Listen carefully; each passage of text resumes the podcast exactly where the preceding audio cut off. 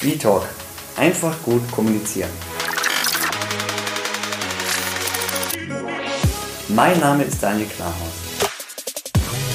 Für euch im Gespräch mit interessanten Menschen aus dem Bereich Marketing, Kommunikation und Gesellschaft.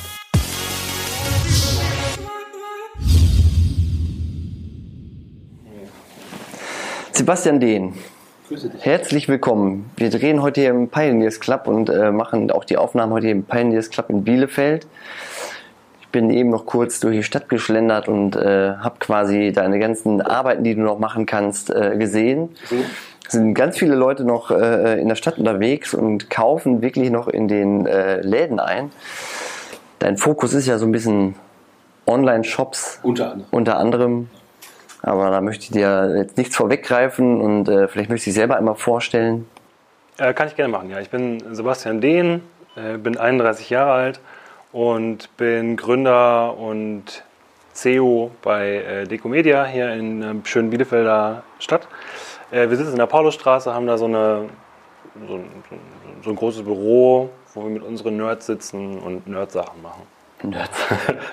ja, im Prinzip sind wir zuständig für E-Commerce aller Art. Wir machen äh, Software Engineering und Apps und ähm, den Bereich 3D-Visualisierung haben wir auch mit dazu genommen, weil es gibt relativ häufig so Schnittmengen und dann ist es gut, alles in-house abdecken zu können. Äh, wir werden oft beliefert von Agenturen, das ist so unser, unser Augenmerk, so B2B, also nicht mit dem Endkunden, sondern eher von Agenturen beliefert zu werden und dann äh, Strategien umzusetzen und da die Programmierung hinterzumachen. Wie kam es da so zu? Nach der 10. Klasse hast du gedacht, ey, wäre ich jetzt nee. irgendwie Handwerker oder werde ich jetzt äh, Programmierer? Äh, nee, mein Werdegang ist tatsächlich ziemlich bunt. Ich äh, habe schon alles Mögliche gemacht, weil ich nie so richtig wusste, was ich machen wollte, weil ich irgendwie immer, also ich konnte mich nie so in, in eine Sparte eingliedern und ich wusste nicht, dass das will ich später machen, wenn ich groß bin, äh, sondern ich bin immer so von Punkt zu Punkt in meinem Leben irgendwie so gewandert. War mal eine Zeit lang in Osnabrück und habe da in einem Callcenter gearbeitet und habe dann da Sky verkauft. Also so, ne, so, komplett, so komplett weird der Werdegang, aber irgendwie führt es dann äh, alles immer auf so einen kreativen Weg. Äh, und dann habe ich meine Ausbildung als Mediendesigner in Web und Animation gemacht. Und ähm, da meine Kumpels auch alle so nerdig sind und äh, Programmierer sind oder für Game Design zuständig sind und so weiter und so fort, haben wir uns dann irgendwann gesagt, okay, pass auf, irgendwie haben wir eine coole Truppe und der Bedarf ist da, also lass uns doch loslegen und uns einfach selbstständig machen. Äh, und das haben wir dann gemacht mit einer anderen Intention dahinter. Wir wollten eigentlich ein Game rausbringen, ein eigen entwickeltes, da hatten wir auch schon das Konzept für geschrieben. Äh, das Problem ist allerdings, oder vor vier Jahren war es noch das Problem, dass die Gaming-Industrie in Deutschland einfach nicht, nicht existent war. Und äh, es gab keine Fördergelder und es gab eigentlich nichts, wo man hätte mit starten können. Okay.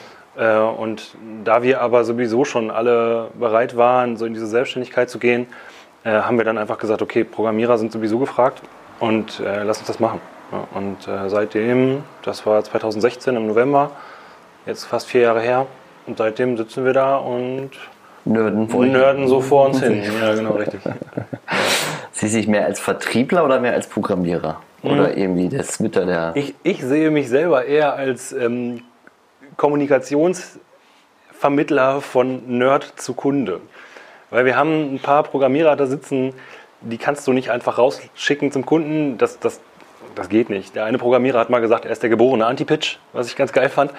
Ähm, und ich quatsch ganz gerne und gehe ganz gerne Netzwerken und bin so der Kreative bei uns in der, in der Runde.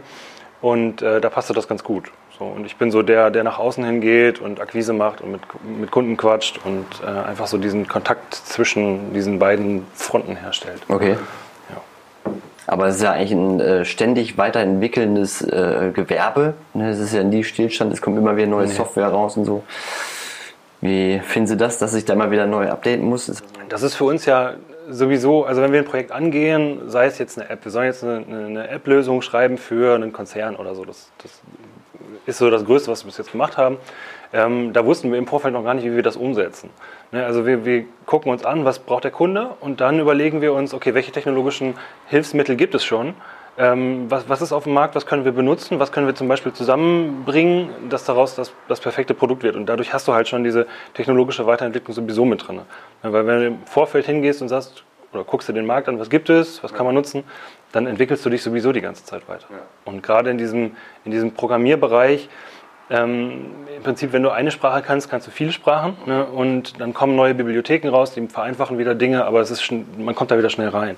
So, und deswegen ist das für uns nicht, nicht, nicht weiter wild. Ne? So, wir, wir können damit ganz gut arbeiten. Also für mich war das ja absolute Fremdsprache alles. Ich verstehe da null von. Ja, gut, wie auch. Ich äh, weiß nicht, äh, wie sprecht ihr dann mit euren Kunden oder sprecht ihr eure Kunden an? Das ist ja Habt ihr dann auch eher so die Nerds gegen, gegenüber sitzen? Nee, überhaupt nicht. Also da, oder das kommt drauf an. Wir haben äh, Kunden, die sagen, hier, mach mal. Keine Ahnung, wie das läuft, aber wir wollen das haben. Äh, dann hast du aber auch Kunden, die haben zum Beispiel schon innerbetrieblich so oder sind so strukturell aufgestellt, dass sich einer, ein Projektmanager nur um das Projekt kümmert. Und der hat natürlich dann auch äh, ganz andere oder ist ganz anders technisch versiert und hat sich schon mit Themenbereichen auseinandergesetzt. Also man kann es nicht pauschal sagen. Also der Kunde kommt zu uns, ähm, wir betüddeln ihn, gucken, was, was, was braucht er, was will der haben? Will der überhaupt dieses technische Know-how von uns bekommen oder will der einfach nur das fertige Produkt? Es kann ja sein, dass du, wie du sagst, du hast da keine Ahnung von, dann interessiert dich das halt auch nicht. Ne? Also dann willst du lieber einfach nur wie lange dauert das und was kostet das? Der Rest ist mir egal. Ja. Ja, so, und ähm, jeder Kunde ist anders. Ich finde es auch krass, bei euch ist ja auch irgendwie um 3 Uhr nachts noch äh, jemand ja. am Arbeiten. Äh, ne? Äh, äh, dafür aber auch schon morgens um 8 jemand da. Also, ja, es kommt äh, drauf an. Ne? Also es ist von Projekt zu Projekt unterschiedlich. Bei uns gibt es halt auch keine festen Arbeitszeiten. Also ich komme um 10 und gehe um 18 Uhr. Das ist, sollte so der Regelfall sein. Ähm, heute Morgen bin ich halt erst um halb elf gekommen. Also es ist, wir haben nicht so dieses, wir machen um 10 Uhr auf und machen dann bis 18 Uhr ist Feierabend, sondern wir haben ein Projekt. Das Projekt muss bis, was weiß ich, nächsten Monat 14 Uhr muss es fertig sein. Und dann wird alles dafür gegeben, dass es fertig wird. Und dann ist es halt auch mal so, dass du eine Schnittstelle programmierst oder irgendwie an einem, an einem Bereich sitzt, der länger dauert, als du denkst. Also in der IT ist sowieso immer schwierig mit Zeiten zu kalkulieren, weil du weißt nicht so genau, wie ist die Schnittstelle vorbereitet, was kann da alles passieren. Ja. Und ähm, dann ist es halt manchmal so, dass wir, was weiß ich, 26 Stunden im Büro sitzen mit drei Leuten, uns eine Kanne Kaffee in den Kopf jagen und gucken, dass es bis zum Abgabetermin perfekt ist. Also wir, das ist halt, wir sind halt selbstständig, wir müssen dafür sorgen, dass hinterher das beim Kunden gut ankommt. Und das geht nur, indem du vernünftig arbeitest oder ne, indem du auch Überstunden machst. Du musst halt bereit sein, irgendwie so deinen dein, dein, dein Alltag so ein bisschen aufzugeben für Projekte. Das ist halt einfach so. Das ist ja schon eine super Einstellung. So ist deine Motivation. Wo sagst du dir ja jeden Morgen, dafür springe ich jetzt aus dem Bett? Ich kann machen, was ich will. ne, das ist halt so. Als Selbstständiger, du bist, du bist selber für dich zuständig. So, wenn ich jetzt weiß, ich müsste jeden Tag acht Stunden für jemandem anders in die Tasche arbeiten und kriege dafür weiß ich nicht, 12 Euro oder 15 Euro die Stunde oder ich, ich, weiß, ich weiß nicht, was man heutzutage verdient, keine Ahnung. Ähm, das ist halt anders. Wenn du selber weißt, okay, ich schreibe heute Abend eine Rechnung und dann kommt das Geld und dann ist gut. Es ist ein ganz anderes Arbeiten, wenn du weißt, für wen du das machst und mhm. mit welcher Intention du das machst, als wenn du arbeiten gehst. Und das ist für mich so, dass, dass das Schönste ist halt einfach dieses, ja, dann mache ich das halt nicht heute, dann gehe ich halt heute lieber einen Kaffee trinken und mache das heute Nacht um drei oder so. Ne, weil ich arbeite, wir sind sowieso alles so Nachteulen, das ist ja so dieses typische Nerdige, äh, dass, sie, dass man lange schläft und spät arbeitet und so, aber es ist halt, ist ja im Prinzip egal. Ist das schon ein eingetragenes Wort eigentlich, nerdig? Nerdy, ja, ja, ich, ich, okay. ich, glaube nicht, wir können es zum Jugendwort machen. nein, nein. Aber so ist es am besten zum Schreiben. Ja, ja gut, wie es halt immer passt. Ne? Ja. Wo siehst du dich oder äh, euch? Äh, ihr habt ja wolltet ja eigentlich ein äh, Spiel rausbringen. Äh, seid ja, jetzt ich glaube, der Zug ist abgefahren.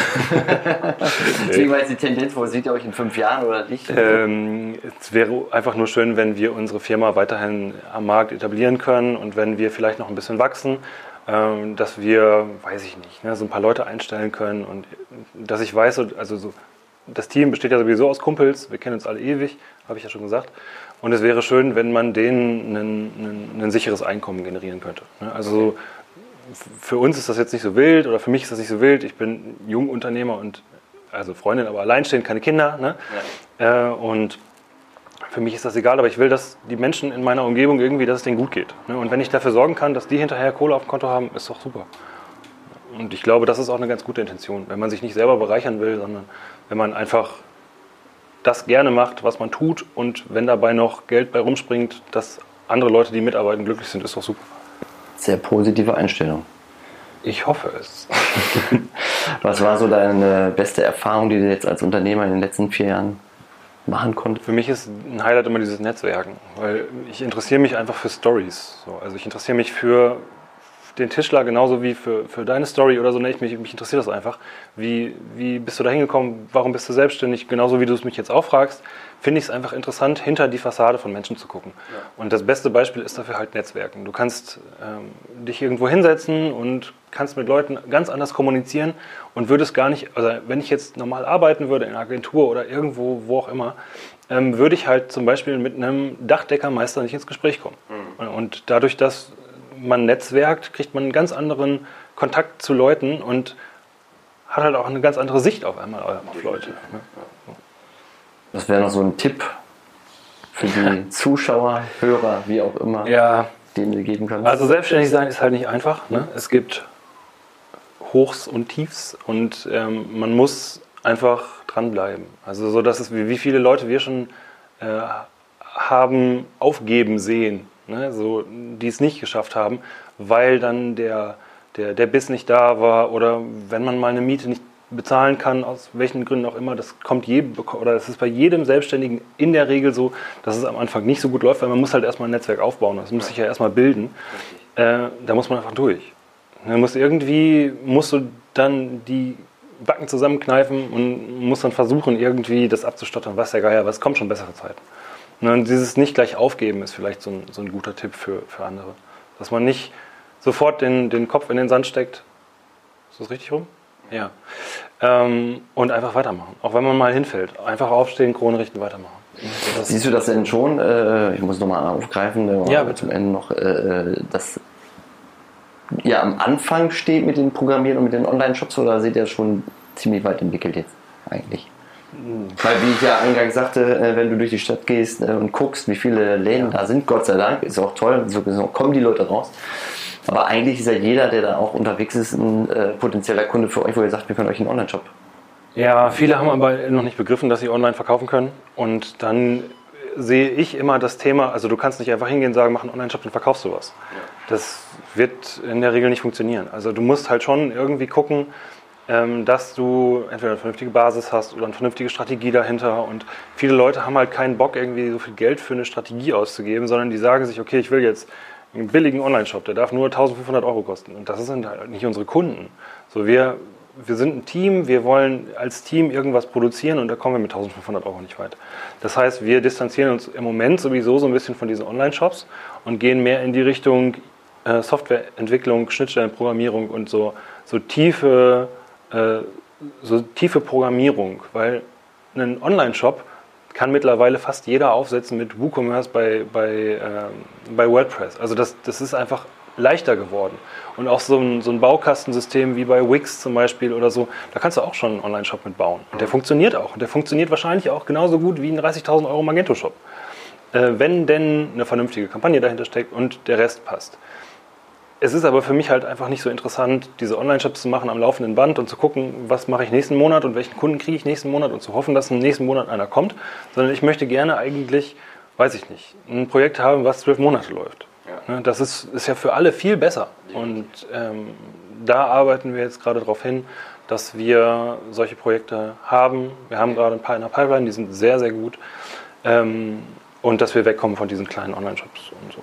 Das wäre schön. Ja. Dafür alles Gute und viel Erfolg. Danke, danke. Es läuft Danke für die Zeit gut. und das Gespräch. Ja, sehr gerne. Alles Gute. Mit dir immer wieder gerne. Bleib gesund. Ja, danke. danke, Sebastian. Okay. Talk. Einfach gut kommunizieren.